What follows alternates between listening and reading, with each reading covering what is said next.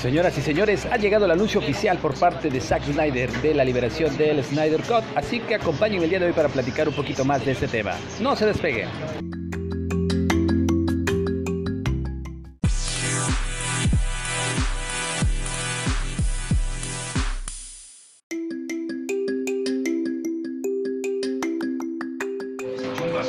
Tal? Bienvenidos. El día de hoy vamos a platicar acerca de la gran noticia que todos los fanáticos de DC Comics estaban esperando. Y hace unos días, Zack Snyder, a través de sus redes sociales, eh, principalmente Twitter, y un, eh, una convivencia que tuvo con varios de los fans a través de una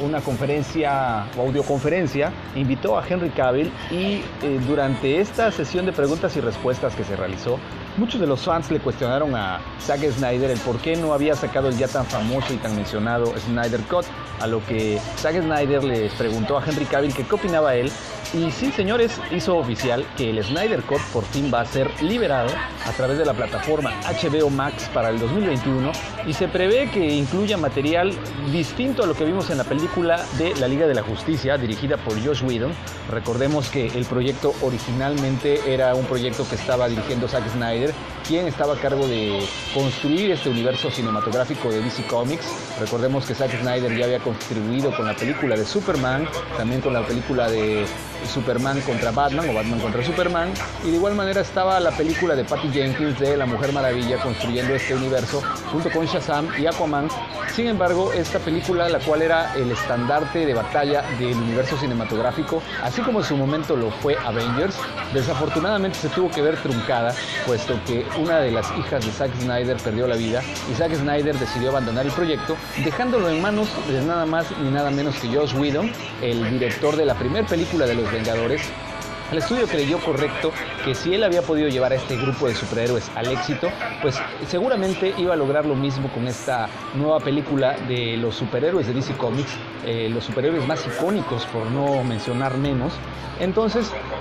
después de retomas, de volver a grabar algunas tomas que ya se habían hecho, de cambiar un poco el argumento, pues pudimos ver esta versión de la Liga de la Justicia, la cual pues a muchos de los fanáticos del trabajo de Zack Snyder no les terminó de agradar, puesto que recordemos que Zack Snyder es un director que trabaja mucho con la luz, con la luz y la oscuridad, principalmente con las sombras, con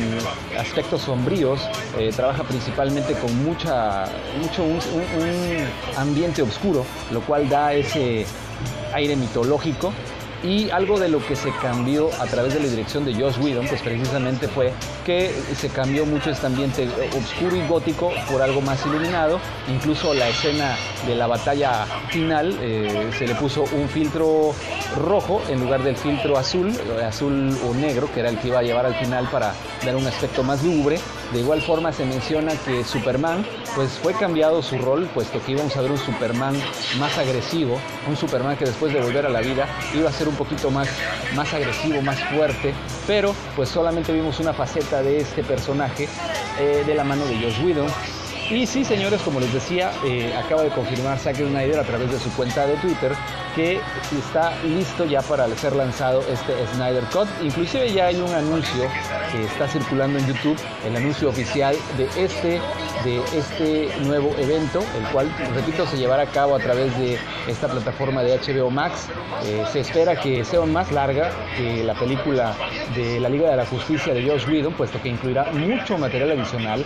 El orden de cómo se van presentando los sucesos pues va a ir cambiado, no, no empieza como estamos acostumbrados a ver la película de la Liga de la Justicia, donde vemos un Superman que aparece grabado por unos niños en un celular. Esa escena fue grabada específicamente para esta película de Josh Whedon. Entonces vamos a ver eh, realmente cuál era la visión que tenía Zack Snyder de esta Liga de la Justicia. Entonces creo yo que eh, las plegarias de todos los fans, la exigencia, la insistencia principalmente, pues llevó a Warner Bros. a querer aprovechar este talentoso director y todo el material que ya estaba grabado, que ya existía. Creo yo, desde mi punto de vista muy particular, que si la película en sí no fue mala, yo tengo que reconocer que la vi, a me gustó, pero la realidad es que esperábamos mucho más. Yo en lo particular me quedé muy sorprendido cuando vi por primera vez las películas de los Vengadores y los héroes de DC Comics, que son unos héroes considero yo, mucho más icónicos, mucho más mitológicos. Yo esperaba algo más sorprendente, pero la verdad es que no fue así. Eh, fue algo bueno, pero no me llegó a sorprender como en su momento lo hizo Marvel. Y esta es la oportunidad que va a tener DC Comics de aprovechar este material, de ya no reinvertir tanto y poder resarcir esos errores. Recordemos que después de las películas como Aquaman, Mujer Maravilla, Shazam, y próximamente a estrenarse Wonder Woman 1984, se ha ido construyendo un nuevo universo cinematográfico, el cual pues ha ido mejorando bastante en su calidad, ha ido teniendo pues bastantes destellos de, que, hacen que los fans se sientan nuevamente con la esperanza de poder volver a ver a estos héroes en una película que realmente les haga justicia. No olvidemos que pudimos ver también Crisis en las Tierras Infinitas en estas series de Warner Channel como The Flash, Arrow, eh, Supergirl, inclusive Batwoman, eh, que presentaron esta microserie de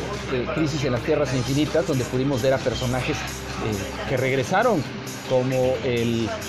Superman de, la película de los noventas, el cual pues del,